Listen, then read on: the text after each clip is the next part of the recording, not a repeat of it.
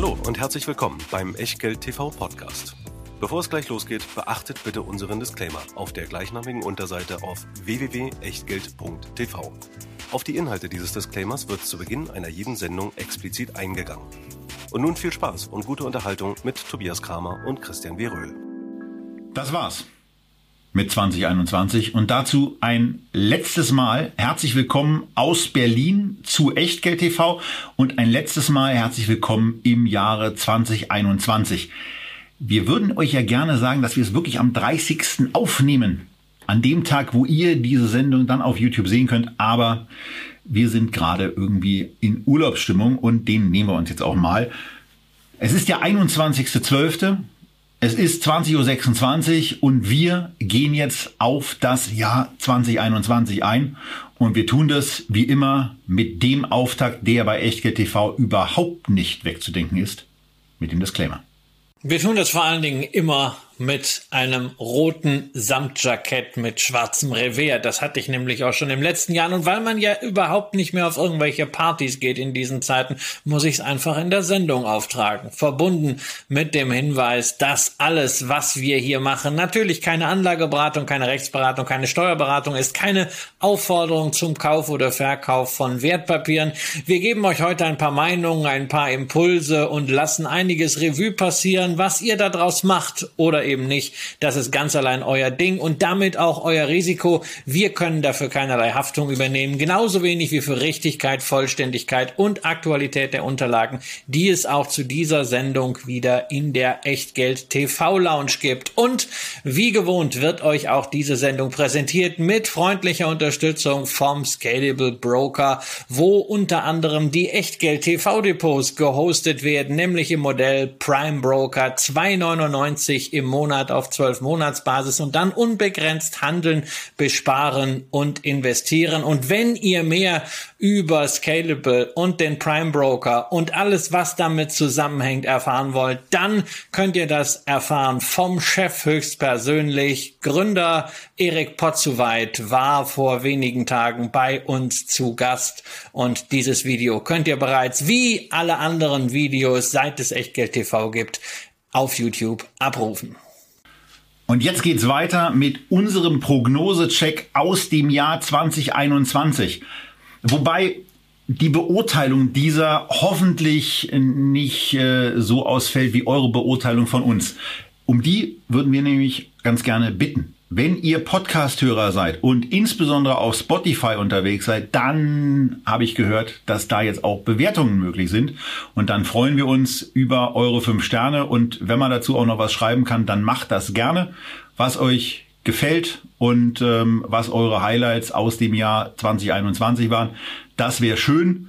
Und jetzt kommen wir mal zu dem, was wir Ende 2020 gesagt haben, was in 2021 passieren wird. Und der Christian hatte drei Prognosen mit ins Jahr gebracht, nämlich einmal, dass die Inflation zurückkehren würde und äh, dass das Thema auf jeden Fall eins geworden ist, ist ja das eine. Da brauchen wir nicht drüber reden. Aber er hat sich ähm, einen Maßstab quasi genommen und das ist der Luxor Inflation Expectation ETF. Der liegt in Euro an und ähm, naja, Zielsetzung dieses ETFs war es dann äh, auf Basis von Christians Prognose, dass der logischerweise im Wert zulegt. Prognose Nummer eins. Dann sollte es drei neue Billionäre geben und jeder, der dieses Börsenjahr verfolgt hat, der weiß, dass es da zwei Aktien, nämlich Facebook und Tesla, gab, die die drei Billionen Marke zumindest überschritten haben. Wie es zum Jahresende aussieht, wissen wir noch nicht. Wir nehmen ja, wie gesagt, am 21.06. auf. Aber wisst ihr auch, wer das dritte Unternehmen war, das das dieses Jahr geschafft hat und ob Christians Prognose damit eingetreten ist? Ihr werdet es erfahren in wenigen Minuten. Und Healthcare schlägt Digitalization. Das kann man leicht fehlerhaft aussprechen. Und hier ging es um den iShares Healthcare Innovation. Der sollte sich besser entwickeln als der iShares äh, Digitalization, das ist ein blödes Wort. Ähm, gucken wir vielleicht als erstes mal auf die Inflation, Christian. Und da kann man sagen, ähm, Haken dran, das hat geklappt. Und dieser Inflationserwartungs-ETF hat funktioniert. Äh, ganz kurz bei dem schon nochmal. Wie funktioniert der eigentlich und ist das etwas, was, wenn man es im Anleiheportfolio hat, was du da behalten würdest? Oder ist das nach äh, 6, 6,5 Prozent Performance dann auch vielleicht beim Punkt, wo man sagen kann, das Thema ist vielleicht zu Ende gespielt? Tja, so viele Fragen auf einmal. Also er, erstens ja, hat funktioniert von 94 auf äh, 100 gestiegen.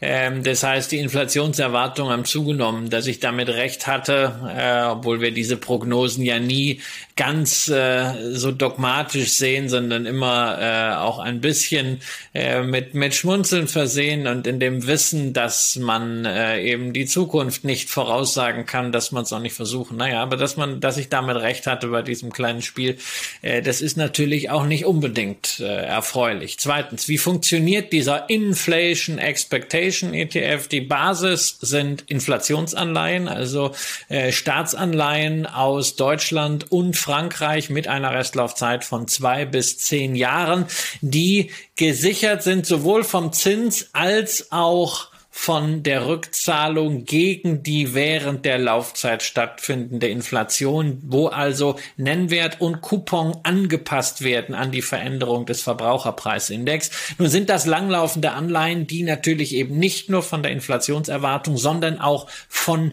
möglichen Veränderungen der Zinsstrukturkurve beeinflusst werden. Deswegen stellt man hier dagegen auf die Short-Seite als Leerverkauf äh, ganz normale deutsche und französische Anleihen derselben Laufzeitklasse. Ist also eine klassische Long-Short-Strategie, ultra komplex im ETF auch dargestellt mit einem Swap, aber anders geht es nun mal nicht und ich finde es eine großartige Geschichte, dass Luxor das verbrieft hat. Das ist jetzt kein Turboprodukt, keine Kursrakete. Man sieht also selbst dieser doch recht starke Anstieg der Inflationserwartungen in diesem Jahr, wenn man das einfach mal medial Quartal Revue passieren lässt, der bringt hier nur irgendwie gut sieben Prozent, aber es ist halt auch einfach ein Produkt, was ich persönlich äh, einsetze äh, im Rahmen des risikofreien Teils. Ähm, da kann zwar mal ein bisschen Schwankung drin sein, aber das ist so eine Beimischung zu kurzfristigen Anleihen oder äh, zu Tagesgeld. Ja, wer weiterhin davon ausgeht, äh, dass Inflationserwartungen steigen, kann da drin bleiben. Ich persönlich glaube, der Großteil der Inflationserwartungsmesse ist gelesen. Ja, das heißt nicht, dass Inflation kein Thema ist, sondern hier geht es einzig und allein darum, dass die Erwartungen steigen und ob diese Erwartungen noch weiter deutlich steigen, wage ich zumindest auf der kurzfristigen Ebene zu bezweifeln. Aber wie bei all diesen Prognosen, ähm, wir machen das ja, weil wir ein bisschen Gesprächsstoff haben wollen, weil wir einen Aufhänger für das Jahr haben wollen und nicht, weil wir unsere Anlagestrategie an irgendwelchen Prognosen und Glaskugelaktionen aus ausrichten wollen. So, machen wir schnell weiter, nämlich mit den drei Billionären. Man sieht schon die zwei angesprochenen Aktien, wenn man nicht gerade Podcast hört und den nach Möglichkeit auch beurteilt, habe ich das schon erwähnt.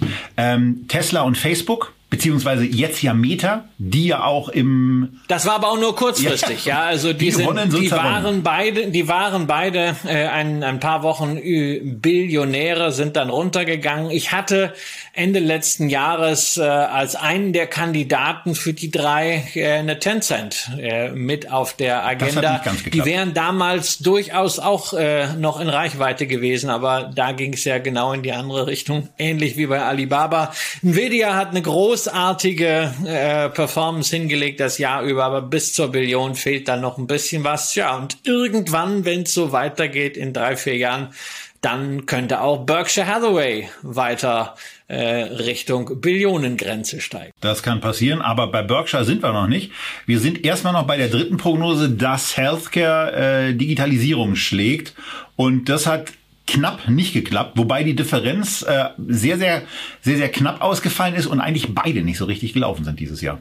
Nee, also be beide Indizes haben dieses Jahr keinen Spaß gemacht. Das muss man, das muss man einfach sagen, sind äh, da vielleicht auch als als Proxys äh, nicht unbedingt gut geeignet gewesen für diese in Anführungszeichen Wette.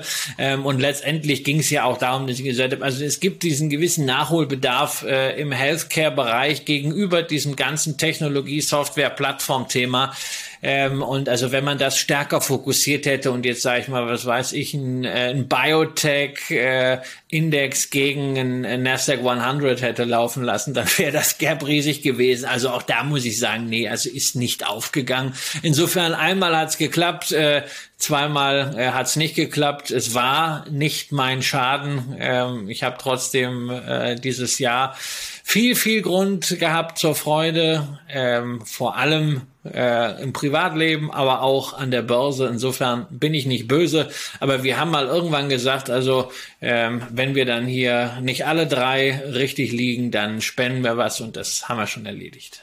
Und man muss ja auch noch dazu sagen, jeder, der sich Zeit nehmen kann, nicht für Konsum, fürs Leben ausgegebene Gelder möglicherweise anders anzulegen, der ist ja eigentlich schon mal vom Glück geküsst. Das sollte man sich äh, gerade auch zum Jahresende auch immer mal wieder bewusst machen. Und ähm, kommen jetzt aber trotzdem zu meinen Prognosen, die folgende waren. Ähm, und zwar drei Outperformance-Wetten, wenn man so will.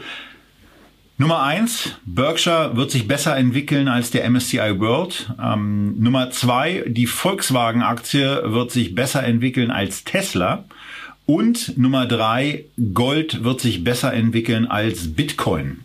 Ja, da sieht man auch mal wieder, wie mutig der Kollege Kramer ist. Ja, er wagt sich einfach in die Höhle der Löwen. Mit der ersten Prognose, legt er sich mit den ETF-Jüngern an. Ja, Einzelaktie gegen ETF. Dann legt er sich mit Tesla-Jüngern an und dann gleichzeitig mit den Goldbugs und den Bitcoin-Fetischisten. Du bist einfach mein Held. Naja, ähm, das kann sich auch schnell ins Gegenteil verdrehen. Gucken wir mal, wie es gelaufen ist. Also Berkshire muss man ja sagen, also die ist, die ist besser gelaufen als der MSCI World, aber Berkshire ist natürlich keine, also ist zwar eine Einzelaktie, die Jure, aber faktisch ist es ein riesiges Amerika und ein bisschen sonstige, sonstige Unternehmungen Paket ähm, das von Warren Buffett und Charlie Munger seit über 50 Jahren geführt wird und was eben in diesem Jahr ein Stück ordentlich besser abgeschnitten hat als der MSCI World und ähm, da hatte die Apple-Aktie durchaus auch ihre Finger mit im Spiel,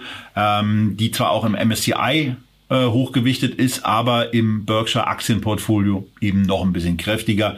Deswegen sagt der Mann ja auch ganz gerne, ähm, dass Diversifikation eigentlich ähm, nur was äh, dann ist, wenn man nicht, nicht weiß, was man tut. Buffett nimmt für sich in Anspruch, er weiß, was er tut und hat deswegen besonders kräftig in Apple investiert. Auch wenn er es, wie wir hier schon verschiedentlich thematisiert haben, nicht kräftig genug getan hat. Aber das ist ein anderes Thema. Genau, wobei man dann, wenn man sich mal den Geschäftsbericht anschaut und dann so diese vollkonsolidierten Tochtergesellschaften sich alle anschaut ne, und dann sieht, wie breit gefächert die Ertragsströme von Berkshire Hathaway sind, also Immobilien, und auch für. Also muss man ja auch mal sagen. Güterwagen, alles, alles mögliche Häuslebauer. Ey, wenn du einmal äh, an eine Hütte von Clayton Homes geklopft hast, dann denkst du, das Ding kippt um. Ja, so, also insofern, ne, das mit der Diversität, der Laden ist schon richtig gut diversifiziert und ansonsten habe ich ja über amerikanische Aktien Weltportfolio bereits äh, meinen Rant gehabt äh, in der äh, 22 für 22, so dass ich an dieser Stelle immer nur noch ein Zitat von Warren Buffett aus gleich zwei seiner äh, Shareholder Letter nachliefern kann. For 250 years it has been a bad idea to bet against America and this is no time to start. Ja, also dieses Don't Bet Again, also die, die 2020er Hauptversammlung ist sowieso auch ein geschichtliches Highlight, kann man sich auch auf YouTube nach diesem Video, nur dass wir das klarstellen, nochmal angucken. So, die zweite ähm, äh, Erwartungshaltung war, dass sich die Volkswagen-Aktie besser entwickelt als Tesla. Und da muss man schon sagen, da hat jetzt der Christian ein bisschen dabei geholfen, dass das hier so aussieht, als hätte ich gewonnen. Fairerweise muss man aber sagen, wenn Christian da nicht bei der Grafik die Stammaktie von Volkswagen genommen hätte, sondern die ja auch im DAX vertretene Volkswagen-Vorzugsaktie, dann hätte das Ding ein bisschen anders ausgesehen. Aber im Großen und Ganzen kann man zumindest sagen, dass diese, dass dieser Outperformance-Zug zumindest mal kurzfristig gestoppt wurde und wir das ja auch zum Aufhänger genommen haben, an diesem, in diesem Jahr mehrfach auch über den Aufholspeed in Wolfsburg zu sprechen, den wir dann eben vorzugsweise über die Porsche-Aktie abbilden, aber das ist ein anderes Thema. Hier ähm, könnte man eigentlich sagen, naja, es ist ein Unentschieden, weil die Volkswagen-Stammaktie es besser geschafft hat. Die wichtigere Aktie aber, ähm, also Tordifferenz würde dann gegen mich sprechen und ähm, die wäre dann nicht so richtig getroffen. Du hast ja, hast ja auch noch eine Dividende bekommen hier. Und also was ich natürlich interessant finde, ist die Zyklik. Ja, Volkswagen am Anfang äh, mit dieser äh, ersten Spekulationswelle, was dann so langsam runtergedüdelt ist. Tesla nach diesem äh, Hertz-Vertrag äh, erstmal kurz im Club der Billionäre, wie eben schon mal erwähnt. Und am Ende äh, ungefähr beide gleich auf, so mit äh, 55 Prozent plus äh, in Euro gerechnet. Ähm, also auch da sieht man, äh, wenn man einfach mal so über etwas längere Zeiträume schaut, es bringt doch gar nichts, das immer alles so sehr, äh, so, so religiös aufzuladen. Äh, Tesla ist ein tolles Unternehmen äh, mit einem Chef, der ein Genie ist, aber ähm, eben auch eine ganze Portion Wahnsinn mitbringt. Und äh, es gibt auch noch in der Welt eine ganze Reihe anderer toller Unternehmen. Und Geldanlage ist zum Glück keine Religion. Ja, das wird beim nächsten Thema schon ein bisschen schwieriger, das nicht als partiell auch religiösen ähm, äh, Bereich anzusehen. Denn wenn es ums Gold geht, wenn es ums Gold geht, wenn es um Bitcoin geht, da bekommt man dann schon relativ schnell den Eindruck, dass es äh, dann doch irgendwie religiös ist. Und äh, man kann zwei Sachen konstatieren. Erstens, also so, erstens, ähm, hat nicht so ganz geklappt. Zweitens, ich habe mich um Quartal quasi verhauen, denn ähm, also insbesondere dieses erste Quartal von Bitcoin hat eben dafür gesorgt, dass da ein, ein Vorsprung rausgearbeitet wurde, der sehr, sehr kräftig war. Und naja, ein Quartal später wäre diese Erwartungshaltung wesentlich besser äh, gewesen, hätte dann auch geklappt. Die Ausschläge bei Bitcoin wieder extrem deutlich. Gold performance-technisch eine absolute Enttäuschung für mich. Äh, wie war es bei dir da, Christian? Hast du vom Gold einfach mal unabhängig vom Bitcoin vielleicht auch, äh, hast du da von Gold mehr erwartet in dem Jahr? Ja, habe ich eigentlich schon erwartet, aber es ist halt so und ich denke dann immer an unseren alten Freund Herbie Wüstefeld von der ABN Amro Bank beziehungsweise Royal Bank of Scotland, der zum Ende seiner Goldveranstaltung immer sagte, ich wünsche Ihnen, dass Gold nie das beste Investment in Ihrem Portfolio ist, denn dann haben wir alle andere Probleme und insoweit kann ich damit leben. Gold ist eine Portfolioversicherung für extreme Phasen, insbesondere Phasen von äh, anhaltender Inflation kombiniert mit Angst ich bin gar nicht böse, wenn wir diese Phasen nicht sehen. Ähm, wenn man sie sieht, dafür habe ich Gold, dafür habe ich ja auch äh, Goldminenaktien mit nominiert in der äh, 22 für 22 Selektion.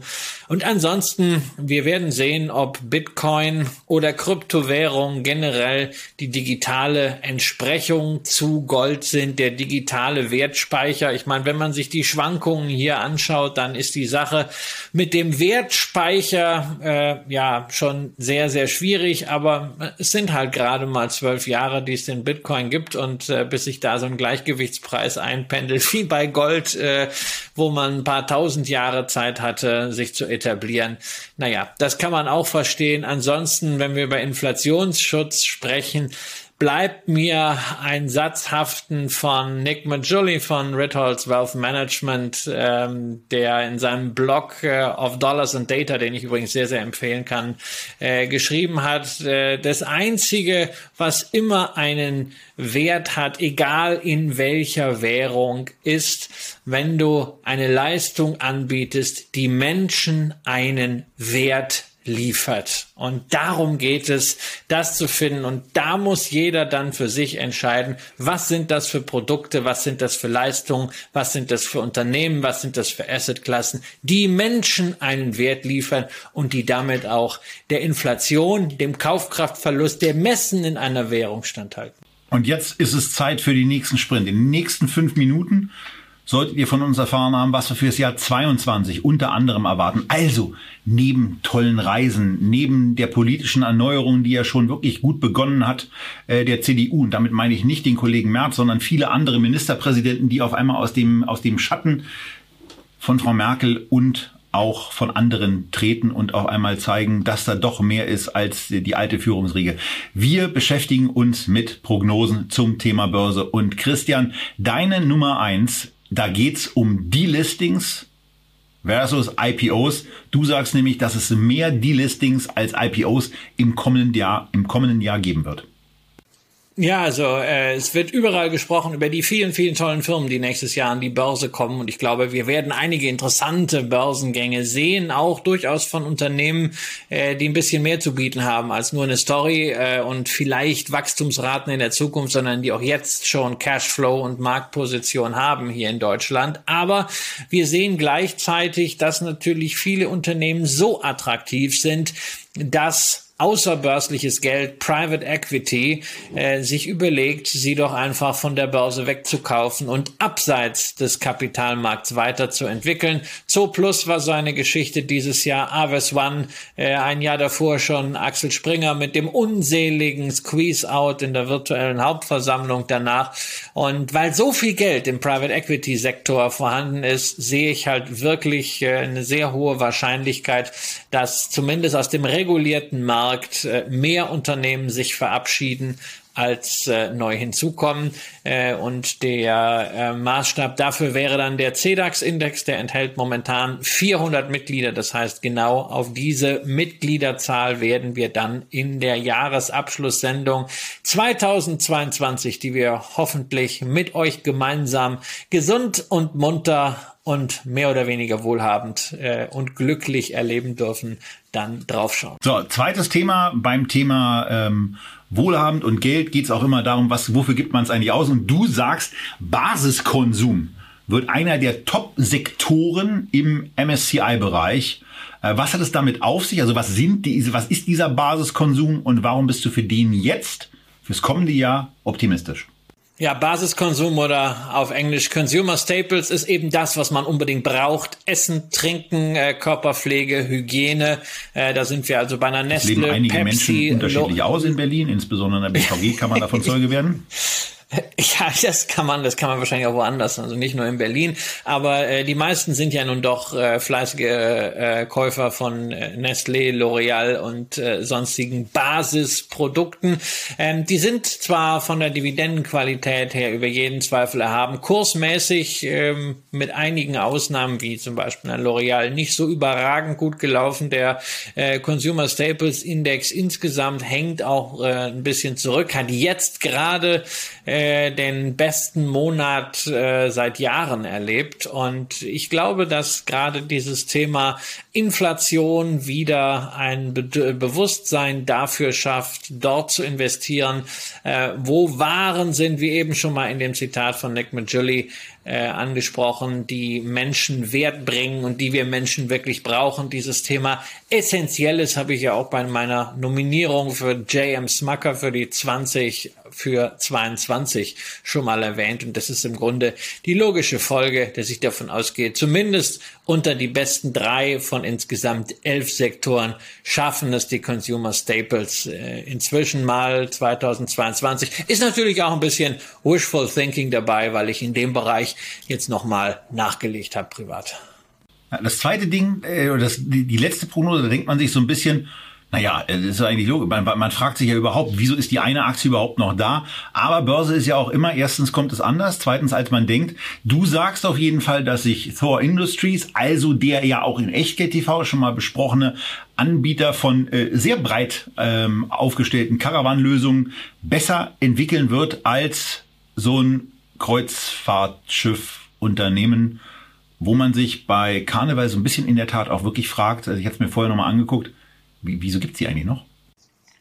Ja, äh, keine, keine Ahnung. Also ich habe ja äh, mit meiner Familie leidenschaftlich gern Kreuzfahrten gemacht vor der Pandemie. Kann es mir momentan überhaupt nicht vorstellen. Alles, was ich so mitbekomme, äh, auch an Schutzmaßnahmen, teilweise auch an Eskalationen an Bord. Die Mein Schiff äh, aus der äh, TUI Cruises Royal Caribbean Joint Venture hat gerade in, in Teneriffa mal wieder eine Reise absagen müssen, alle Leute vor Weihnachten nach Hause schicken müssen wegen irgendwelchen Corona-Themen. Das bleibt uns ja erstmal noch erhalten. Äh, ich glaube, die, äh, wenn du dazu noch die Nachhaltigkeitsdiskussion packst, ähm, das wird wahnsinnig schwierig, da überhaupt für die Kreuzfahrtindustrie Werte noch darzustellen. Ich kann die Kapitalisierung da nicht nachvollziehen, sehe parallel halt auch im Bekanntenkreis und natürlich an den Zahlen von Thor Industries, wie sehr sich dieses Thema Caravaning inzwischen etabliert. Das war dieser gigantische Backlog damals in der Sendung, ne?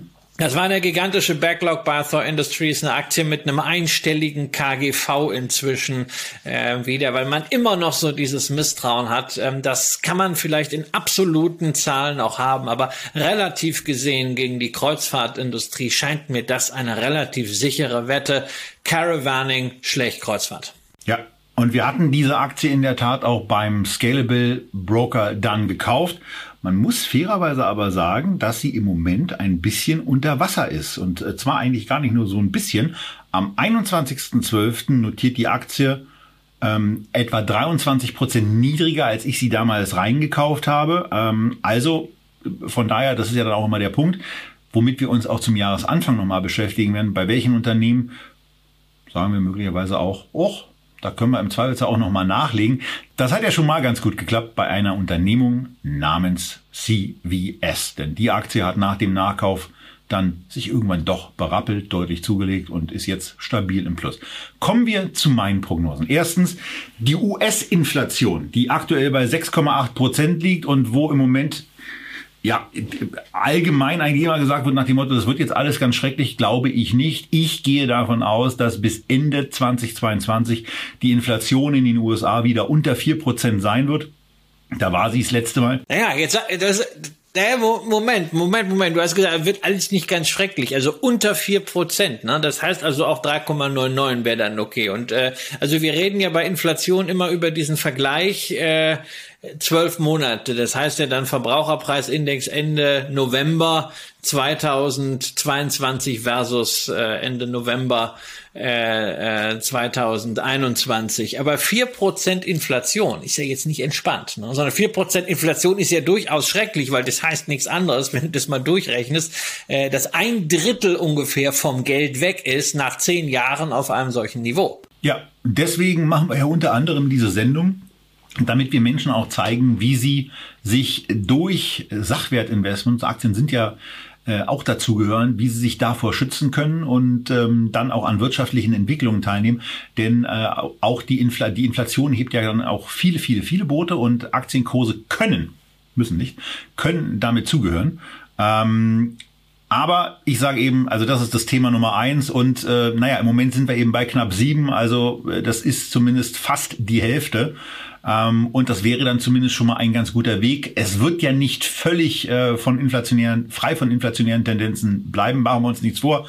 Die Notenbanken ähm, müssen eigentlich auch dieses Thema spielen, aber ähm, ich glaube, dass dieses Thema, also dieser wichtige Einflussfaktor Energiepreise eben in den kommenden zwölf Monaten ein deutlich geringerer sein wird, bevor er irgendwie in ein, zwei Jahren vielleicht auch ähm, einen Beitrag dazu leisten kann, dass Preise sich auch mal äh, zurückentwickeln oder zumindest an der Nulllinie sind. Also Prognose Nummer eins, Inflation fällt bis Ende 22 unter vier Prozent pro Jahr.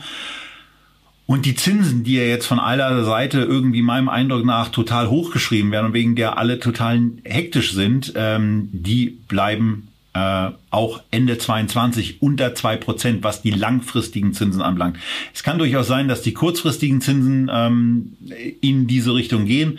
Das macht dann wieder irgendwie so ein paar ähm, Menschen auch vor dem Hintergrund einer ähm, möglicherweise sogar inversen Zinskurve nervös. Damit beschäftigen wir uns aber dann, wenn es soweit ist. Äh, wichtig ist vor allen Dingen für ganz, ganz viele äh, Unternehmen, die sich langfristig mit Anleihen refinanzieren, für ganz viele Menschen, die, eine, die ein Haus bauen, die eine Wohnung kaufen, dass die Zinsen, die langfristigen Zinsen niedrig sind. Und deswegen der 10-Jahreszins wird niedrig bleiben. Dafür wird die US-amerikanische Notenbank sorgen. Und im Zweifelsfall ähm, ist es ja immer noch besser äh, aus, aus der Sicht äh, der, der Notenbanker, wenn sie dann über die Inflation zumindest ein bisschen was wegfressen. Christian, von dir noch was dazu? Also ja, Zinsprognosen finde ich immer großartig. Also äh, jeder, der sich das zutraut, hat meine äh, allerhöchste Bewunderung. Ich finde ja schon den Aktienmarkt wahnsinnig schwierig zu prognostizieren, aber da hat man wenigstens äh, äh, in the long run äh, die die Zeit auf der Seite bei Zinsen ist das natürlich auf dem auf der Basis jetzt relativ schwierig. Ich weiß auch nicht, wer so wirklich Interesse haben kann an steigenden Zinsen. Staaten können es eigentlich nicht sein bei all den Ausgabenprogrammen, äh, die da so kommen. Und äh, es ist ja gerade in den USA jetzt auch eine interessante Phase, weil jetzt zum ersten Mal die Anleihen, die Zehnjährigen, die jetzt fällig werden, ähm, keinen großartigen äh, Verbilligungsanspruch äh, ähm, mehr haben, sondern das ist ungefähr dann das Niveau, was wir vor zehn Jahren dann auch schon hatten. Aber es ist natürlich immer noch günstig. Ähm, aber Stichwort Aktienmarkt. Ja, lass mal kurz, lass mal kurz. Also eine Sache, haben wir, da, da können wir noch mal auf dieses Jahr äh, referenzieren. Bei Build Back Better hatten wir in diesem Jahr auch. Und da sind wir beispielsweise auch mal ein bisschen durch die, durch die amerikanischen Ausgaben und Einnahmen gegangen. Äh, die nicht so richtig äh, prickelnd aussehen. Also von daher, das wird jedes Jahr nicht zwingend besser, denn die Amerikaner sind ja, weit, davon entfernt, ja weit davon entfernt, einen ausgeglichenen Haushalt zu haben. Ja, ja, natürlich. Und Build Back Better wird auch nicht so einfach, ja, weil das äh, ist ja gerade in der in der ersten äh, ähm, ernsthaften Phase wieder äh, kurz vor Jahresende von einem einzigen Senator zu Fall gebracht worden und ist natürlich ein Desaster für die Präsidentschaft von äh, Joe Biden, der im außer der Impfkampagne zum Jahresanfang und die war ja noch von der Trump-Administration auf den Weg gebracht und nicht viel gelungen ist und äh, das sieht ja auch nicht unbedingt so aus, als wenn er äh, die Mehrheit in den beiden Kammern äh, des Kongresses nach den Midterms äh, behaupten könnte. Insofern, da kann relativ schnell der Zauber weg sein. Und interessanterweise eine amerikanische Verfassungskrise war eines der Szenarien, die die Saxo Bank in ihren outrageous predictions, in ihren unerhörten Prognosen mit dabei hatte, die eigentlich immer richtig weit hergeholt sind, äh, fand ich in dem Fall gar nicht. Aber jetzt zu deiner dritten Prognose. Prognose, die ist alles andere als unerhört. Ähm, du sagst, Amazon läuft besser als Apple. Genau. Genau, und das ist, das ist äh, relativ einfach damit, äh, damit begründbar, was im Grunde auch schon der 22 für 22 Sendung gelaufen ist. Also eine sehr, sehr äh, große Zuversicht, ja gar nicht nur von mir, sondern von uns beiden für, für, das, für das kommende Jahr für Amazon.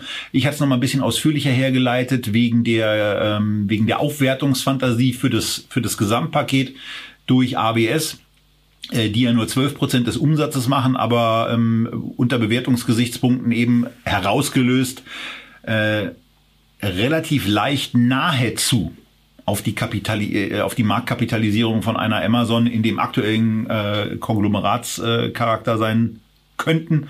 Und damit wäre dann das International- und das Nordamerika-Geschäft quasi mit äh, irgendwie, äh, naja, so 200 Milliarden bewertet. Also ähm, Apple einfach äh, wirklich teuer. Das ist natürlich auch nicht so ganz ohne das Ding, weil Apple hat ja ähm, eine Sache, Christian. Ja, one more thing. Und insofern, ich mache mir auch darum überhaupt keine Gedanken. Ich teile deine positive Einschätzung äh, zu Amazon, äh, bin aber gleichzeitig der Meinung, dieses Ökosystem, was Apple äh, geschaffen hat und seitdem er auch vor allen Dingen unter Tim Cook immer weiter perfektioniert, auch entsprechend die Umsätze daraus immer nach oben zieht, das punktuell ergänzt. Ähm, das ist an sich schon ein Wert wiederum ähnlich wie im B2B-Software-Bereich durch diesen Login-Effekt, durch Netzwerkeffekte, ähm, der halt mit so klassischen Bewertungsparametern sehr, sehr schwierig äh, zu fassen ist. Ähm, wenn man mit der Strategie des Unternehmens einverstanden ist, wenn man sieht, was man selber äh, für diese Produkte an Geld ausgibt und ich spreche da und du wirklich, kaufst wieder äh, und du äh, kaufst aus, teurer. Aus Erfahrung und ich kaufe immer wieder und ich kaufe immer teurer und jetzt habe ich hier schon wieder dieses, äh, dieses neueste äh, Telefon, weil es halt einfach so, so schön ist und man gibt dafür einfach dann wieder 1000 Euro aus. Ähm, ich habe gestern jemanden getroffen, der diese äh, Apple Fitness Plus App nutzt und restlos begeistert ist davon. Ähm, das sind alles so, so Sachen, wo man, oh, naja, okay, das ist jetzt auch noch, aber das wird halt dann ausgerollt über eine riesige Schar von Menschen. Das Ökosystem wuchert immer weiter. Plus dazu die Fantasie, dass irgendwie doch noch was in diesem Bereich äh, des Autos, des autonomen Fahrens kommt. Also mir persönlich reicht das. Ich fühle mich ähm, bei allem Respekt für äh, Amazon, wo ich auch investiert bin, mit Apple sehr wohl. Damit sind wir mittendrin schon bei den größten Depotpositionen. Das ist bei mir wie im letzten Jahr eine Apple, danach eine Microsoft und eine Louis Vuitton, Moët Hennessy, LVMH. Tja, die Apple 40 Prozent in Euro, die Microsoft 60 Prozent in Euro, die LVMH 40 Prozent in Euro. Tja, soll ich mich jetzt über dieses Jahr beschweren? Ja, wohl kaum. Und äh, ich muss mir auch nicht groß auf die Schulter klopfen, weil ich habe jetzt auch nicht viel gemacht. Ich kann jetzt auch nicht sagen, hey, ich bin jetzt der super smarte Investor. Also bei LVMH weiß ich ja. und bei Apple auch.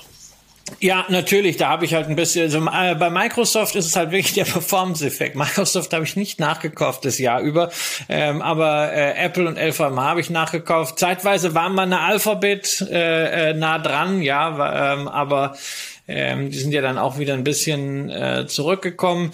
Aber ich, das sind halt, meine, jeder, der ein MSCI World im Portfolio hat, hat äh, äh, auch eine, eine Apple und eine Microsoft entsprechend gewichtet. Ich habe halt dann einen, einen der größten Europäer entsprechend danach. Naja, was soll ich zu diesem Portfolio großartig sagen? Ich fühle mich mit allen drei Werten äh, sehr wohl, aber natürlich auch deshalb, weil ich in keinem äh, dieser äh, drei Unternehmen dieses, dieses Conviction habe und auch jetzt niemanden so überzeugen muss, dass das die ultimative Superaktie ist, wie das so bei vielen Tesla-Aktionären oder sowas ist oder bei anderen Aktionären, die immer überzeugen wollen. Das Tolle ist, ich fühle mich damit sehr wohl, aber ich bin ja auch tendenziell eher von der Einstellung eine Art Enhanced ETF-Investor oder Enhanced Index-Investor. Ein ETF ohne, äh, ähm, ETF-Investor ohne ETF. Ja, genau. Ich mag äh, und mit etwas mehr Individualisierung. Ich mag einfach äh, äh, die Diversifikation. Ich mag es auch einfach, dass ich nicht abhängig bin von einzelnen unternehmerischen Leistungen. Ich meine, ich, ich weiß noch sehr gut, als ich selber sagen wir, 95 Prozent meines Vermögens im eigenen Unternehmen hatte, ähm, dass an all diesen äh, Fallstricken, die es da so gibt, keiner weiß es besser als du äh, als Unternehmer äh, in eine finanznahen Branche, Regulatorik, wenige Schlüsselkunden hier und da und immer ist es eine falsche Entscheidung, eine falsche Entwicklung, die dir das Ganze ausradieren kann. Also ich genieße es wirklich, dass ich so unabhängig bin von diesem spezifischen Risiko. Äh, und insofern, ja, fühle ich mich mit diesen Werten sehr, sehr Eine gut. Frage, die sowieso dann immer kommt und äh, damit wir sie nicht in den Kommentaren haben, sondern gleich hier. Wie viel Prozent nehmen diese drei? Äh, ich gehe ja ganz gerne auf liquides Nettovermögen. Du kannst aber auch. Äh, ja, das das ist bei mir und das kann, kann ich zu diesem Zeitpunkt eigentlich sagen. Also ich habe dieses Jahr so dermaßen viel Bewegung im äh, Vermögen gehabt, habe das immer noch mit äh, mit Immobilienkäufen, Kunstkäufen, Kunstverkäufen äh, sowie äh, Beteiligungsgeschäften, auf die wir wahrscheinlich gleich auch noch eingehen, ähm, so dass ich das exakt nicht sagen kann. Das ist irgendwie, ich glaube bei der Apple sind das so zweieinhalb bis drei. Ja, also etwas weniger als im MSCI World. Okay. Äh, bei, bei, einer Apple, aber dann eben nicht, also bei einer Microsoft, also die, die drei sind dann, ja, sind dann zusammen dann, irgendwie unter etwas, im Bereich 7, 8 Prozent zusammen. Das ist, ja, ja, genau, okay. genau. 6, 7, 8 Prozent irgendwie in der, in der Range. Und ja. damit ist das es ist, eben ganzes Stück unterhalb von MSCI World. Genau, und damit ist, äh, und gleichzeitig lasse ich natürlich äh, ähm, meine nominell größte Aktienposition äh, da immer außen vor, ähm, das, äh, weil das für mich eben keine, das ist zwar börsennotiert, aber es ist für mich ja keine Aktie. Ähm, ich habe ja äh, ein bisschen was an der Weng Feinert AG und ähm, das kann ich ja nicht einfach so verkaufen. Ähm, die Wang Feinart ist ja bei mir auch eine der Positionen. Ich hatte es in der letzten Sendung äh, die äh, 20, 22 für 22 schon ausgeführt. Ähm, ich wiederhole das hier auch nochmal, hoffentlich ein bisschen kürzer ähm, dass ich in diesem Jahr in die Aktie eingestiegen bin auf Basis, nein, nicht von Gesprächen mit Christian, sondern äh, wenn dann eher auf Basis von Gesprächen mit dem Vorstandsvorsitzenden, dem Rüdiger Weng, mit dem ich äh, ein bisschen telefoniert habe und den ich, den ich danach dann auch irgendwie bei der Hauptversammlung befragen durfte, was äh, ziemlich viel Spaß gemacht hat. Ähm, hier ging es äh, um zwei Meldungen, die im Mai und im Juni herauskamen, nämlich einmal, dass es eine, ähm, dass es eine Situation gibt, dass aufgebaute ähm, Aktienpositionen, der sogenannte Treasury Stock, aufgelöst werden oder zum Teil aufgelöst werden sollte, dass 100.000 Aktien aus diesem Treasury Stock herausverkauft werden sollten. Und ähm, dazu kam dann äh, noch im Ende Juni eine Meldung, dass äh, die beteiligt, dass eine Beteiligung ähm, kurz bevorstand, was eine ziemlich erstaunliche Ad-Hoc-Mitteilung war, weil normalerweise läuft ja sowas komplett ähm, hinter, hinter verschlossenen Türen und offenbar, ähm, das äh, war, war jetzt auch nicht genauer zu eruieren, vielleicht kann der Aufsichtsratsvorsitzende was dazu sagen, äh, es gab dann eine Notwendigkeit vom Unternehmen, die Öffentlichkeit darüber zu informieren, dass es diese Gespräche gibt, sich an einer Tochterunternehmung der Deutschen Börse AG zu beteiligen, die Krypto, also mit Kunst äh, verknüpfte Kryptoassets handelbar machen möchte. Und das ist ein Thema, was mich total interessiert hat und ähm, wo ich dann für mich entschieden habe, wenn da die das machen werden, da ich die Erfolgswahrscheinlichkeit in dem Moment äh, und nochmal nicht in irgendeinem Austausch mit Christian äh, für sehr hoch gehalten habe, habe ich dann äh, in der Tat gesagt äh, und habe dann auch bei der, habe dann auch die Wang Fine Art kontaktiert ähm, dass ich mich gerne in einem etwas, also für mich substanzielleren Maße daran beteiligen möchte. Ähm, und es ist jetzt eben meine drittgrößte Aktienposition. Ich bin zu 17 äh, im Juli eingestiegen.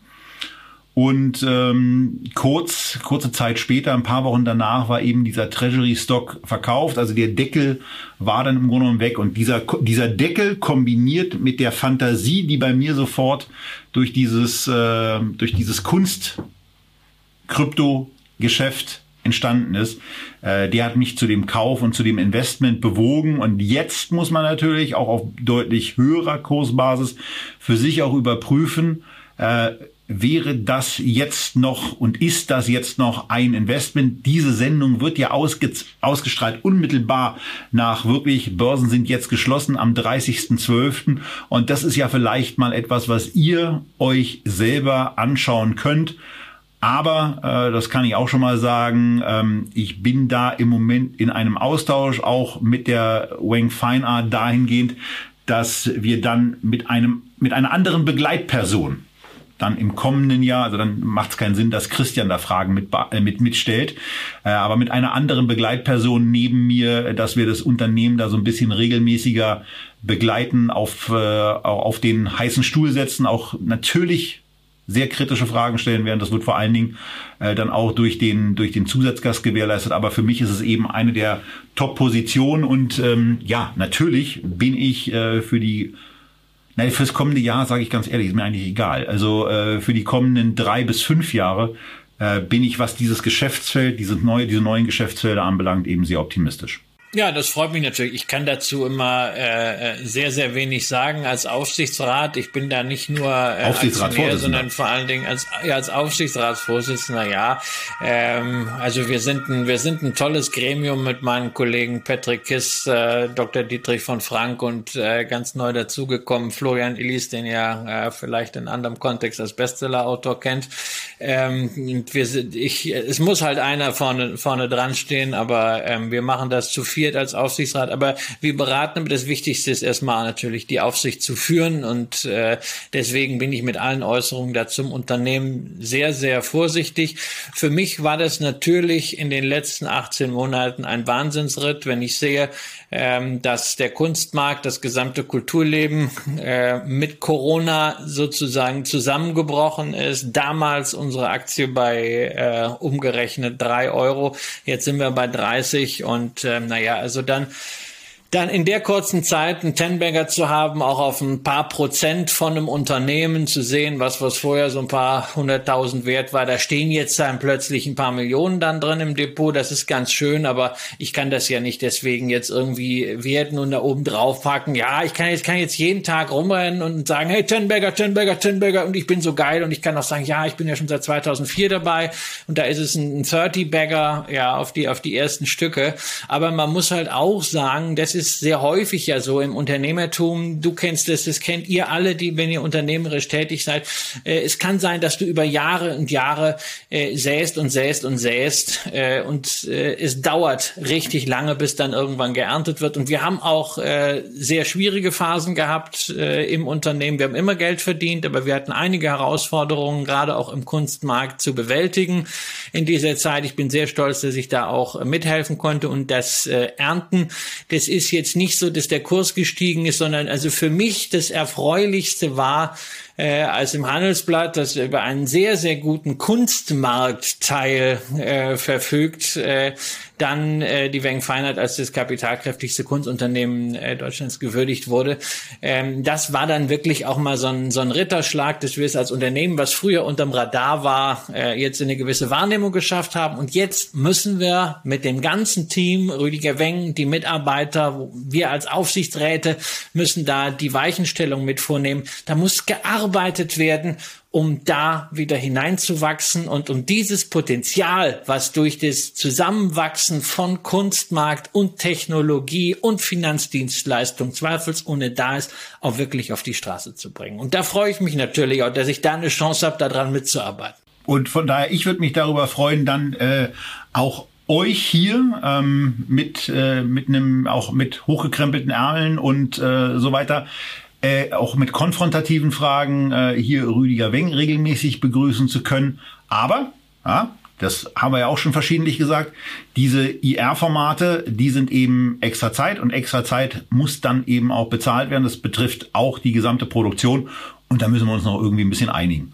Also Herr Weng, und ich ist bin kein an der Stelle natürlich oder so, aber ich bin an der Stelle natürlich raus, äh, ja. weil äh, ich rede als Aufsichtsratsvorsitzender oft genug mit dem Möglicherweise Vorstand. bist du als äh, Gast dann mit dabei, Rolle. das kann auch sein. Und das ja, das ist, da kann ich aber, da kann ich aber auch nicht viel zu sagen. Und wenn Aufsichtsratsmitglieder äh, dann rausrülpsen, ob die Aktie jetzt zu teuer oder zu billig ist oder sowas, ähm, ich halte das alles für, für unseriös. Also das äh, Mandat des Aufsichtsrats ist klar vom Aktiengesetz umrissen und äh, daran halte ich mich. Deswegen gibt's von mir auch keine Unternehmenspräsentation oder äh, viele Sachen zum Geschäft hier. Ähm, ich kann ein paar Anekdotkes erzählen, das habe ich gemacht und ansonsten alles andere.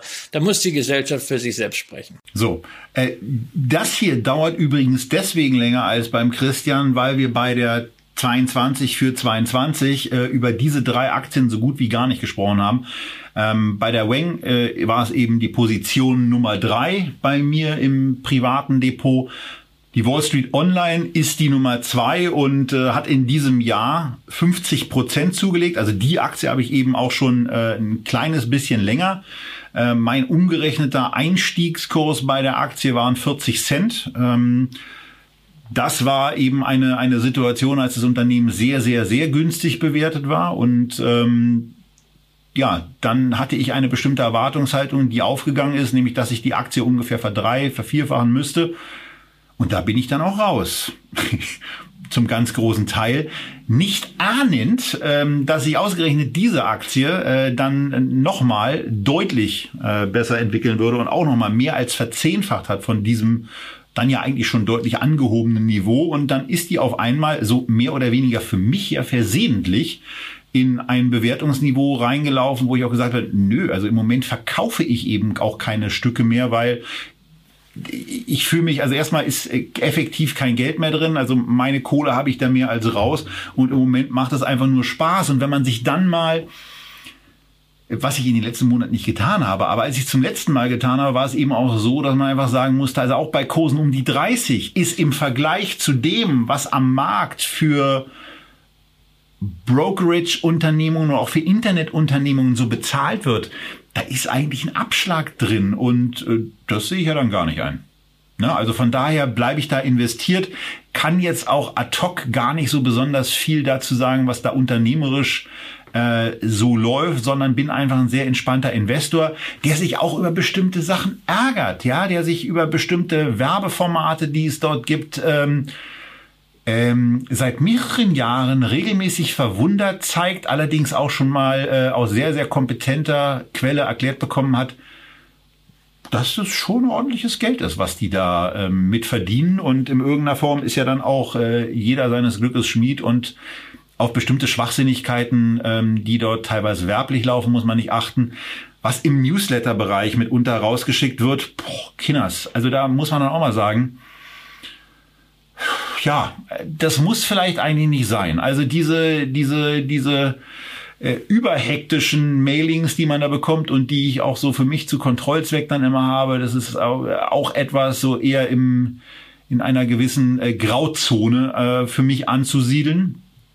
Ähm, und äh, last but not least ärgere ich mich im Moment in der Tat auch ein bisschen über äh, das ähm, Squeeze-Out-Verfahren mit einer Tochterunternehmung, nämlich der Wall Street Online Capital, äh, die ich auch im Depot habe und wo ich aus meiner Sicht, ähm, ja, wie sagt man so schön, zu einem Witzpreis ähm, abgefunden werden soll. Und äh, das sind so drei Sachen, die mir überhaupt nicht schmecken und äh, die man möglicherweise auch auf dem direkten Berliner Weg noch mal ein bisschen intensiver ausdiskutieren kann. Grundsätzlich aber bin ich der festen Überzeugung, dass das, was André Kolbinger da als nicht mehr verantwortlicher im Unternehmen, aber als verantwortlicher Unternehmer da so hingestellt hat, ähm, noch deutliches Wachstum an den Tag zu legen, insbesondere durch die Fantasie im Brokerage-Markt, äh, die jetzt natürlich auch befeuert wird durch den Echtgeld-TV-Mitermöglicher, so muss man ihn ja nennen. Matthias Hach, der dort jetzt CEO ist, der früher in seiner Rolle als Marketingentscheider, bevor er in den Vorstand gekommen ist, bei der Comdirect dafür gesorgt hat, dass es dieses Programm überhaupt gibt. Also ähm, neben aller Kritik gibt es da auch das eine oder andere Wohlwollen sicherlich, aber ähm, man, man, also man kann auch wohlwollend streiten und ähm, das ist an einigen Fällen äh, sicherlich ähm, eine, eine Variante und über einige Sachen wundert man sich eben auch, äh, was die Geschäftspolitik äh, gerade im werblichen Bereich anbelangt. Naja, also der liebe Kollege, kein Spekulant von Twitter, äh, der erwähnt ja den Namen Wall Street Online gar nicht mehr. Der spricht immer nur vom Müllseiten-Imperium WO. Und wenn man sich so gewisse Seiten anschaut, muss ich sagen, kann ich ihm da ähm, nicht widersprechen. Mich wundert wirklich, dass man das nicht, äh, so, so gewisse Seiten und gewisse Aktivitäten, die vielleicht profitabel sind, die aber nicht zu einem Brokerage-Business, das ja reguliert ist, passen, dass man das nicht einfach mal so irgendwie verkauft, irgendwie an den Investor-Verlag und dann anschließend lässt man Hans Meiser und Harry Weinfurt dafür dann trommeln und garniert das vielleicht auch noch mit Bibelsprüchen oder sonst was, keine Ahnung. Äh, aber es passt für mich nicht nicht, passt für mich vor allen Dingen nicht zu dieser äh, seriösen Arbeit, die Matthias Hach macht. Irgendwann wird es vielleicht auch noch mal eine App geben äh, von, von dem Broker und dann ist man, ich meine, ich bin ja, ich, ich bin ja Kunde mit der, äh, äh mit der GmbH dort und kann kenne also auch diese, diese wunderbare Zeitreise, wenn man die Ordermaske aufmacht. Das ist einfach 20 Jahre zurück, wie bei der DAB ganz früher. Aber ähm, ansonsten von der Bewertung her ist da natürlich richtig äh, Platz drin, wenn man das mit klassischen Neo-Broker-Bewertungen vergleicht. Die DAP ja. war wirklich die schlimmste Plattform, die ich im Brokerage-Bereich jemals erlebt habe. Also es war so schrecklich und scheint es auch immer noch zu sein. Ähm, Nein, ist, da ist gut, ist da von ist der gut, Usability dass her ganz daran arbeitet, das besser hinzustellen für den Smart Broker. Ja, es ist von, es ist von der Usability her, es ist ganz gruselig. Also es ist zwar technisch zuverlässig, weil es ja auch lange genug dran gearbeitet worden, ähm, aber manches scheint mir da so ein bisschen nach der äh, IT-Devise Never Change a Running System äh, gemacht zu werden. Das, ist Problem eine gewisse ist, irgendwann Zeit findest du die Programmierer gut, eben nicht mehr für so ein System. Ja, und ich meine, ich habe ja auch irgendwann dann gesagt, okay, also äh, ich, ich lasse jetzt Windows 95 mal hinter mir und steige um auf den Apple. Ähm, aber ansonsten, ich glaube, der, ähm, der wirkliche äh, Charme für Aktionäre liegt hier darin, äh, dass man, wenn dieses Unternehmen vielleicht auch mal cleaner aufgestellt ist, man es so bewertet, äh, wie man äh, Neo-Broker äh, außerbörslich äh, bewertet. Und äh, dann ist da noch genügend Fleisch am Knochen, auch für deine Position. Und du bist ja dem. dem naja, und, und jetzt kommt man ja zu einer Sache. Das lass mich mal noch ergänzen, damit ich es zumindest mal gesagt habe, was eine logische Fantasie eigentlich ist, auf Basis all des Gesagten, wo wir das Mediengeschäft eben auch deutlich kritisch sehen, wo wir aber das Brokerage-Geschäft sehr positiv sehen, wo man eben auch sagen kann nach dem Motto, naja, aber die Verknüpfung über das Mediengeschäft auch neue Kunden für den Smart Broker zu gewinnen, ist ja total sinnvoll. Ja, da gibt's ja Wege. Wie heißt denn sowas nochmal? Ah, Holding, richtig. Nun stellen wir uns doch mal vor, es gäbe ein Wall Street Online Mediengeschäft und es gäbe den Smart Broker als Gesellschaft an der Börse. Und da steht natürlich wieder die Frage, warum macht man denn jetzt ein Squeeze-Out mit einer bestehenden AG? Also, da gibt's schon noch einiges, da gibt's aber so auch Fantasie Tausch, und, so und so weiter. Ja, ja, also diese, diese Squeeze-Out-Geschichten, da muss man leider sagen, das hat ja in äh, Berlin eine gewisse äh, Unkultur, die da breit macht. Unrühmliche äh, ähm, Präzedenzfälle. Ja, wir äh, haben ja den Squeeze-Out von Axel Springer gehabt. Eine pure Verarsche. Äh, da, da, muss man auch sagen, ja, Springer hat gelogen. Ja, also ja. muss ja wissen, also das kann ja nicht sein. Also diese Geschichte. Ja, nein, das war kalt, das war kalt, das war kalte Enteignung. Wenn die Bild da, darüber eine Headline machen müsste, wäre das einfach kalte Enteignung. Und das, das äh, wäre dann sogar eine Headline, äh, die wirklich stimmt, weil das erste Übernahmeangebot äh, von Hermann und Friedman direkt nach dem Corona-Crash war eine richtig faire Geschichte äh, bei Axel Springer. Das war, das war sauber. Das hat auch vielen Aktionären die Möglichkeit gegeben, Cash zu lukrieren in einer ungewissen Zukunft des Mediengeschäfts. Aber man hätte doch die Aktionäre, die einfach gesagt haben, hey, wir wollen weiterhin dabei bleiben, ne? so, so äh, kleine Menschen wie mich, die hätte man doch einfach äh, am Tisch sitzen lassen können. Äh, das wäre eine gewisse Gravitas des Hauses Springer gewesen. Auch bei einem gelisteten Unternehmen. Kann man genau, ja mal genau, machen, sich von den ich habe ja kein, ich hab kein Problem damit.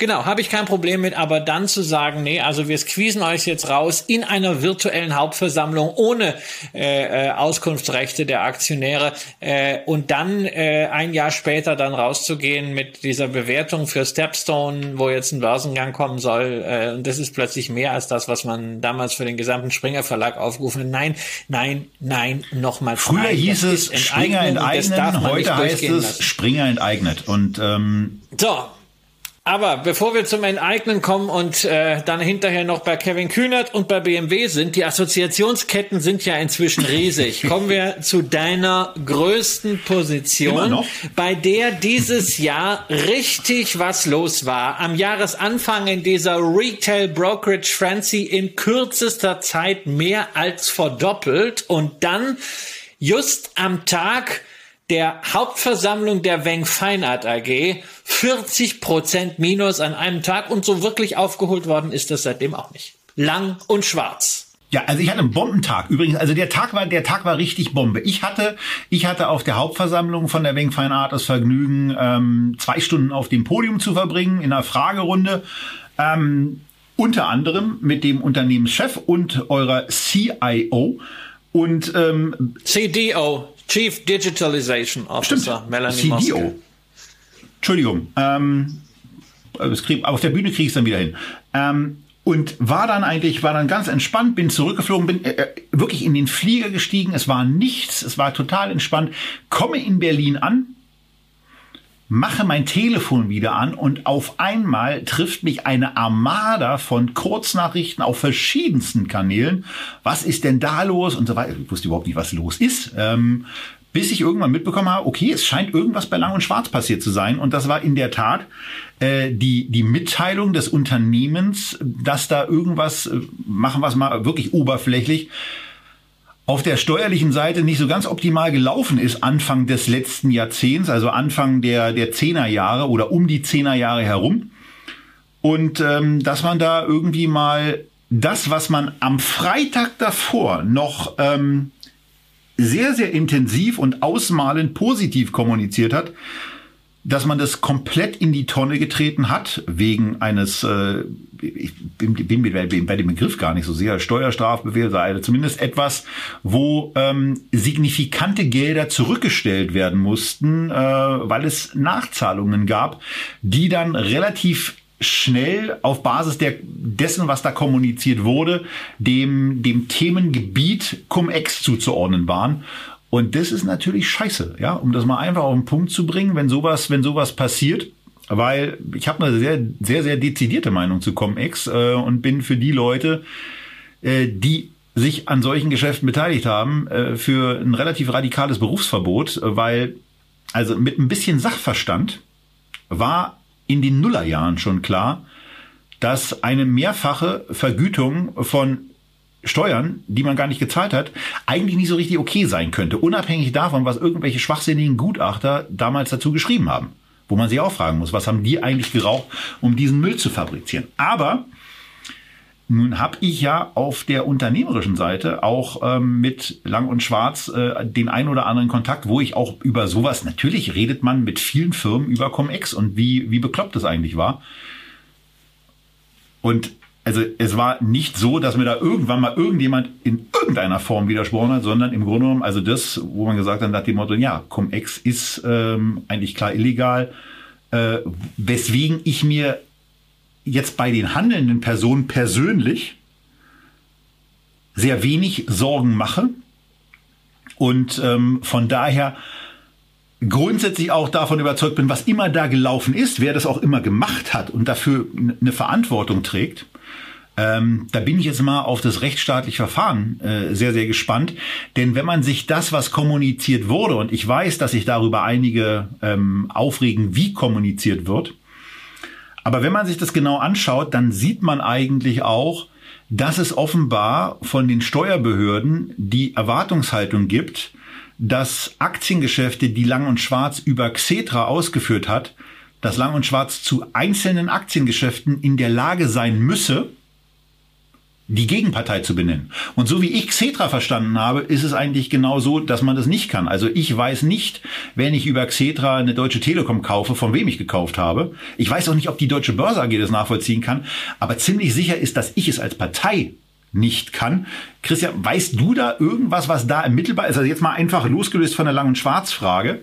Kein, kein, nee, nee, also keine Ahnung, was, was da genau gemeint ist, ja. Und äh, weil das ist, das sind ja alles Intermediäre und das ist ja oder nicht die deutsche Börse, die stellt ja erstmal nur die Handelsplattform. Dann gibt's ja äh, das, das Settlement, die Abwicklung, die, die äh, äh, deutsche Börse Clearing äh, kommt, kommt dann da rein. Also das, das wird dann, das wird dann wirklich komplex. Keine Ahnung, ja. Aber ich kann durchaus verstehen, dass es Leute gibt, die sagen, also äh, mit der Art und Weise, wie dieser Skandal kommuniziert wurde und was da wohl auch an der Hauptversammlung virtuell äh, an Auskünften gegeben oder eben nicht gegeben wurde, eben auch immer äh, mit Blick darauf, dass man sich äh, in einem äh, schwebenden rechtlichen Verfahren befindet, dass Leute einfach sagen, okay, da ist erstmal das Vertrauen weg, bis diese ganze Sache komplett erledigt ist.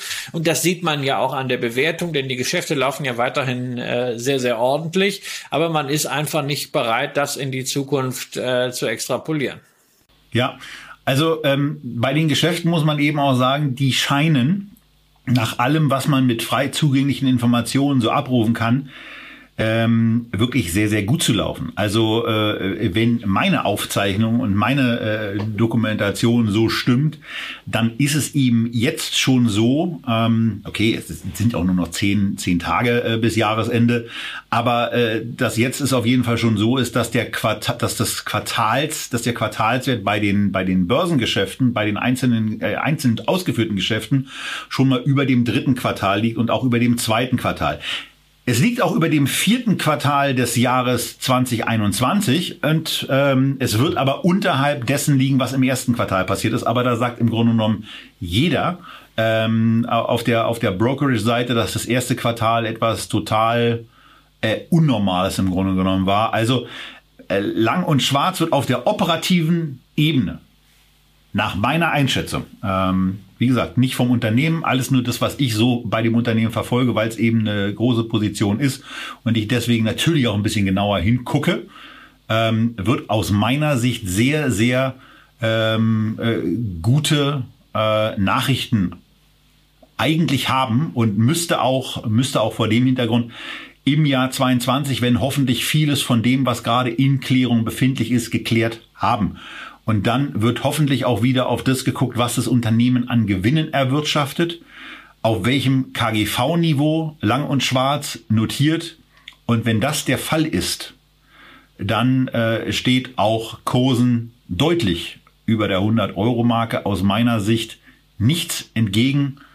Ähm, aus meiner Sicht dann eben auch nochmal eher im Gegenteil, die erwarte ich eigentlich sogar bei dem, äh, was, was man im Moment aus, den, aus der Anzahl der Geschäfte ähm, an, an Rückschlüssen ziehen kann, müsste da, äh, müsste da einiges Positives raussehen.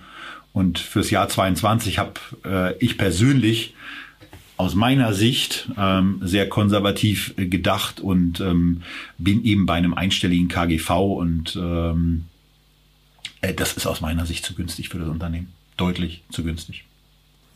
So in Summe, was haben diese drei Werte von deinem, wie du das eben nanntest, liquiden Netto-Gesamtvermögen für einen Anteil? Mehr als 25 Prozent.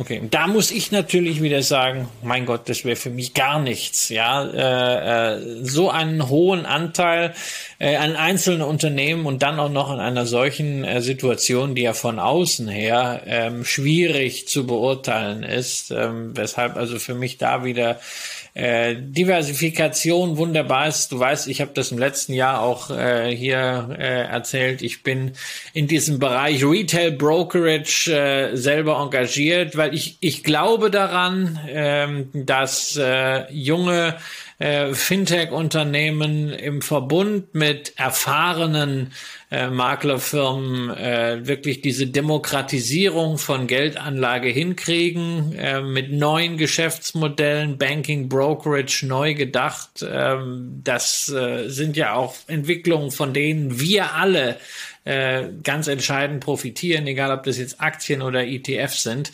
Nur die Wahl äh, eines einzelnen Investments wäre mir da viel zu komplex. Deswegen habe ich gleich alle sechs gekauft und immer noch äh, so wie damals äh, äh im November 2020 aufgestockt äh, im Depot, äh, nämlich neben Lang und Schwarz und Wall Street Online, die FlatEx quasi, äh, den, den Dino, äh, die Baderbank, wo ja äh, die Depots äh, von Scalable Capital und auch der Handel. werden und auch der Handel läuft. Also insofern die Scalable-Aktien. Also Bader profitiert natürlich vom äh, Erfolg von Scalable, ähm, hat aber auch noch ein paar andere Aktivitäten, die vielleicht eher dann auch nochmal äh, Kosten ähm, bedeuten, weil man sich ein ganzes Investment Banking leistet.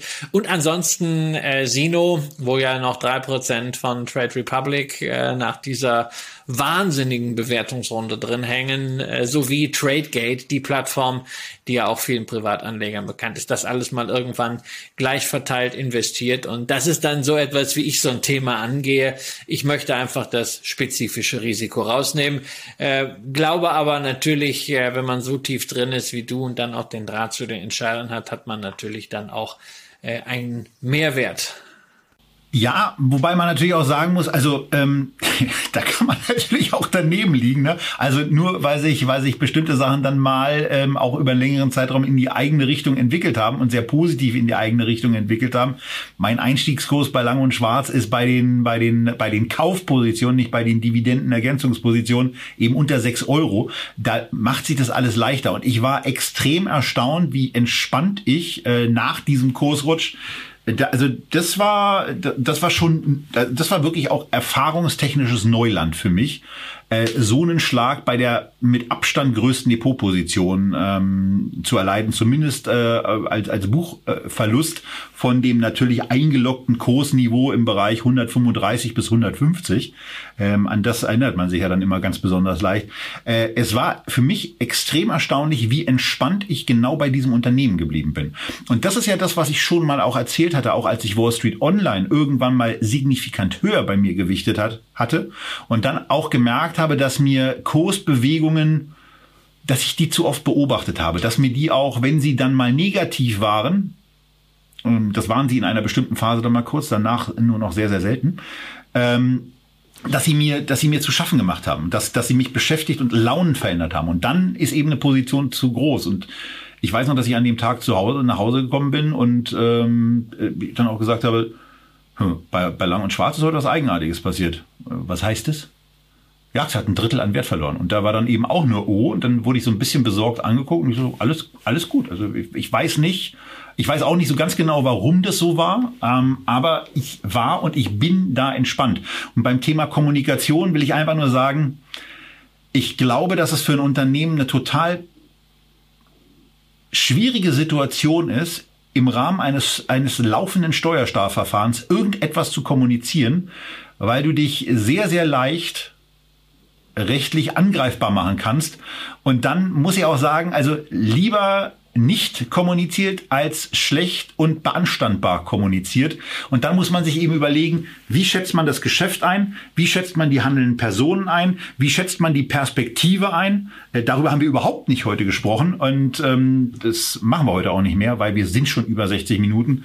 Ähm, aber ich bin da, wie gesagt, nach wie vor sehr, sehr zuversichtlich. Die Aktie ist für mich deutlich unterbewertet. Und äh, ihr guckt euch das am besten einfach mal auf der Website von denen an, lest das eine oder andere. Der Kollege Kissing hat dazu auch was geschrieben, weswegen er sich von Lang und Schwarz getrennt hat. Dann guckt euch das bitte auch an. Und ähm, dann entscheidet ihr. Und natürlich entscheidet ihr bei einer Aktie wie der Wang Fine Art, wie bei der Wall Street Online und bei der Lang und Schwarz in besonderem Maße mit einem Limit. Und wenn ihr euch aus welchen Gründen auch immer dafür entscheidet, in einem dieser drei Titel eine Position aufzubauen, ist viel, viel deutlicher der Hinweis hier angebracht, verseht diese Kauforder und wenn ihr euch trennt, im Übrigen auch die Verkaufsorder mit einem Limit, denn äh, bei den, bei den Handelsumsätzen seid ihr manchmal in der Situation, dass auch bei kleineren Größenordnungen ähm, der Kurs schon in eine bestimmte Richtung geht. Also da kann auch mal leicht so ein, zwei Prozent Kursbewegung durch kleinere Ordergrößen ähm, ausgelöst werden. Und da einfach. Und gleichzeitig sind das natürlich auch Werte, bei denen es sich lohnen kann, auf den Xetra-Handel äh, zu gehen. Da hat man einfach eine weitere Plattform. Und die könnt ihr ja über Scalable Capital auch gegen Zusatzkosten dann ansteuern. Und das, das lohnt sich. Hier wirklich sehr, sehr viel Sinn machen, gerade wenn man sich auf die Lauer legen möchte, gerade wenn man auch mal Informationen über die Orderbuchtiefe haben möchte. All das ist bei solchen Werten, die zwar vielleicht nicht gering kapitalisiert sind, aber wo die Börsenumsätze gering sind, auch weil äh, gerade bei der Wang Fine Art, gerade bei Wall Street Online viele Aktien in sehr festen Händen sind, äh, die die nicht einfach so rausgeben. Da ist es ja eben eine unternehmerische, also da sehe ich es auch viel, viel stärker noch als bei, bei anderen äh, Firmen als unternehmerische Beteiligung, wobei dieser Blick eigentlich der wertvollste ist, den ihr machen könnt. Also gewöhnt euch vielleicht, Vorsatz für 22, die Formulierung ab, ich habe Aktien gekauft, sondern gewöhnt euch eher die Formulierung an, und die Perspektive auch an, dass ihr euch an Unternehmen beteiligt habt und zwar durch einen Aktienkauf. Äh, aber das soll es jetzt auch zu den drei Depotpositionen von mir, drei Top-Depotpositionen, es gibt noch ein paar mehr, äh, gewesen sein. Denn wir haben noch eine klitzekleinigkeit äh, zum Schluss und äh, das sind so äh, abschließend, Christian, Jahr 2021 äh, geht jetzt zu Ende. Du hast noch, äh, also wir haben beide noch so zehn Tage vor uns. Ein Tag vor Jahresende wird diese Sendung dann in die Ausstrahlung gegeben. Aber so kapitalmarktmäßig, was war dein Top-Erlebnis, Ereignis, was du im Jahr 2021 ja, erlebt hast und natürlich auch das Flop-Ereignis? Abgesehen davon, dass äh, natürlich die äh, Weng Feinert für mich schon ein Highlight war, äh, gerade operativ. Ähm, Aber Kursentwicklung äh, ist auch ganz abgesehen, cool. Abge ja, aber ich meine, gut, klar, ich, ja, logisch. Äh, ich habe natürlich auch ein bisschen was verkauft, nicht weil ich Geld brauchte oder weil ich das Unternehmen nicht mehr mag, sondern weil ich mich einfach mal belohnen wollte. Ja, ich habe ja auch jahrelang äh, nur Aktien aufgenommen und äh, kleine Dividenden kassiert und es macht einfach dann mal Spaß, auch mal so sagen, hey, komm, da kommt mal was sechsstellig einfach so in, in Cash. Das ist einfach so schön so an einem Tag. Nee, aber äh, dav davon ab äh, und auch davon abgesehen, dass wir zusammen hier, äh, auch wenn es äh, bis auf eine Ausnahme nur virtuell virtuell war, viel Spaß hatten, gemeinsam mit, äh, mit euch. Äh, muss sagen, dass das Positive war für mich weiterhin, dass äh, die Menschen, die letztes Jahr in den Markt gekommen sind, äh, im Markt geblieben sind, dass man natürlich immer mal an der einen oder anderen Stelle gedacht hat, puh, also mit der Risikowahrnehmung ist es nicht so weit her, aber ähm, insgesamt bin ich wirklich beeindruckt von dem, was viele neue, gerade junge Investoren mitbringen mitbringen an Engagement, an Rationalität ähm, und auch an Selbstreflexion bei ihren Strategien. Und ich glaube, dass dieses Thema Demokratisierung der Anlagewelt auch ganz stark äh, davon lebt, dass alle mitmachen und das funktioniert einfach äh, in diesem Finanzmarkt, abgesehen von einigen Auswüchsen, aber die gibt's immer äh, sehr, sehr gut. Ähm, was natürlich immer ist, wenn man so Tops hat, dann denkt man auch gleich an die Flops, so äh, kapitalmarktmäßig. Und da muss ich einfach sagen, sämtliche Versuche, äh, die Covid-Gesetzgebung äh, zu nutzen, um Aktionärsrechte hier in Deutschland auszuhebeln. Da kommen immer mal so Vorstöße, vor allen Dingen von dem Deutschen Aktieninstitut als Lobby der Konzerne. Das ist etwas, was mich furchtbar ärgert, weil es eben äh, genau konträr läuft zu diesen Sonntagsreden über Aktienkultur. Da kann ich euch nur bitten, seid mit wachsam und sorgen wir dafür, wenn es im nächsten Jahr, im neuen Jahr darum geht, die Zukunft der Hauptversammlung zu klären, hybride Formate äh, zu entwickeln, äh, da auch, äh, wenn wir vielleicht auch über die DSW die eine oder andere Aktion starten, äh, an unserer Seite zu sein und mit uns für eure Rechte zu kämpfen. Ähm, ja, Flop war der Rückflug aus Düsseldorf. Also ähm, ja, also sechsstellig, also mehr als sechsstelligen Buchverlust äh, im, im Rahmen von zwei Stunden Flug ähm, auf einmal so zu haben, das ist äh, also das ist schon ein Flop-Erlebnis. Also das ist äh, anders anders kann ich das auch nicht sagen. Ähm, das ist äh, schon etwas, was man nicht so oft macht. Äh, so entspannt ich irgendwie danach auch war. Ähm, aber trotzdem, das ist natürlich äh, das Flop-Ereignis, also diese auch diese Bewertungsreduktion bei, äh, bei Lang und Schwarz war ähm, mein, mein Flop-Erlebnis. Und ähm, ich gehe davon aus, dass es mir irgendwann auch wieder das ein oder andere Lächeln ins Gesicht zaubert, falls ich mit meiner Erwartungshaltung richtig liegen sollte. Ansonsten das Top-Ereignis war, ähm, die sind ja, die ist jetzt nicht in den Top äh, Top 3 von mir, ähm, aber ich bin ja seit längerem, also seit präzise seit dem 27.04.2016 in einer Aktie namens Rocktech Lithium investiert. Und äh, in diese Firma hat, äh, hat dieses Jahr nicht nur Christian Angermeier äh, Geld investiert, der bei vielen Sachen, ähm, die dann auch äh, eine, eine gewisse Dynamik entwickeln mit dabei ist, sondern ähm, auch Peter Thiel.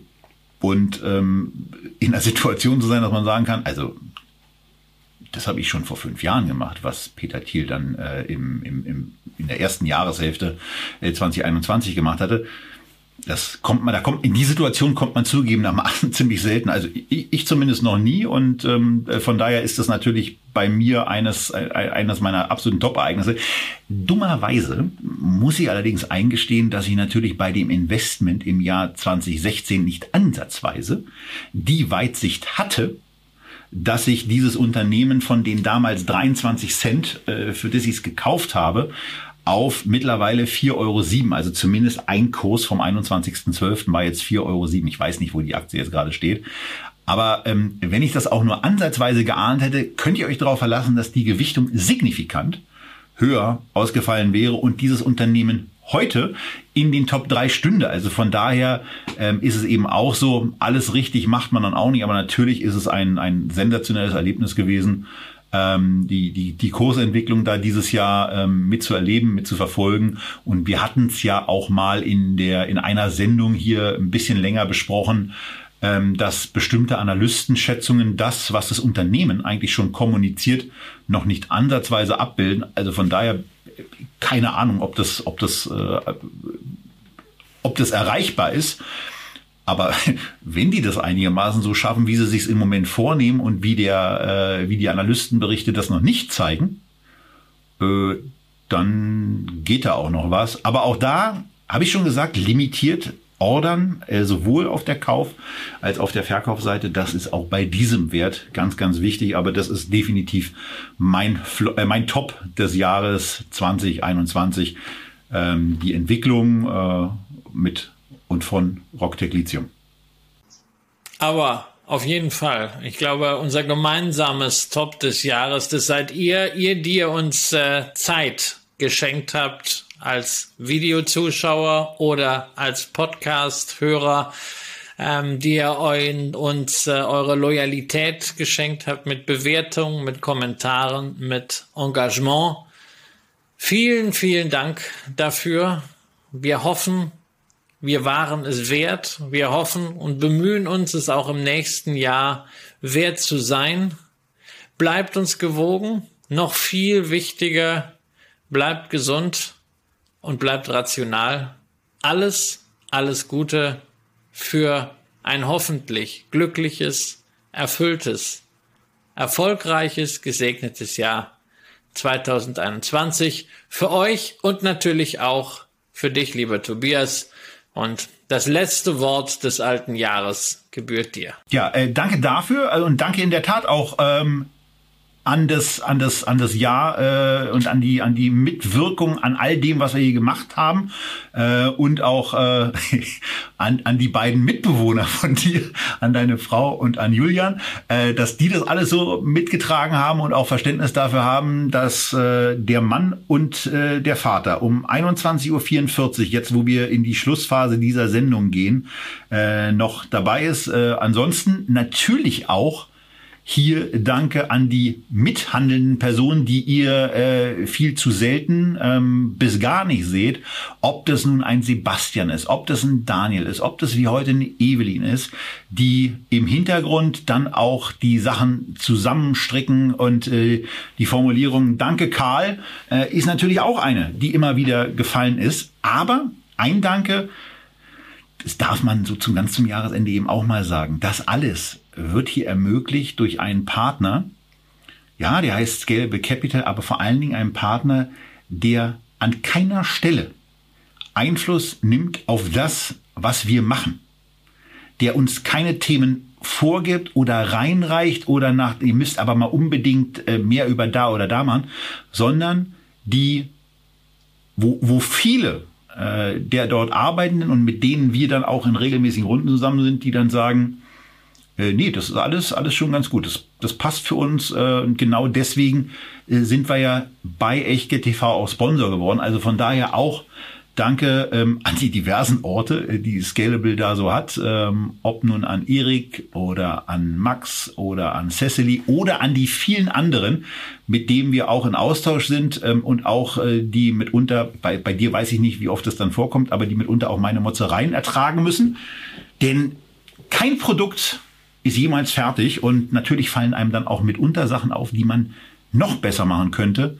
Beim Sparplanangebot, das zum Abschluss nochmal, kann man sagen, es gibt da in Deutschland nach meiner persönlichen Einschätzung, ich habe davon Christian auch noch keinen Widerspruch gehört, also nach unserer Einschätzung gibt es in Deutschland kein besseres Sparplanangebot als das von Scalable Capital beim Scalable Broker und von daher auch da an euch, der ähm, ja, wir, wir das ist ein Werbepartner, aber äh, wir könnten die Aussage, dass es das beste Angebot ist, auch sehr, sehr leicht weglassen und das würde keiner merken.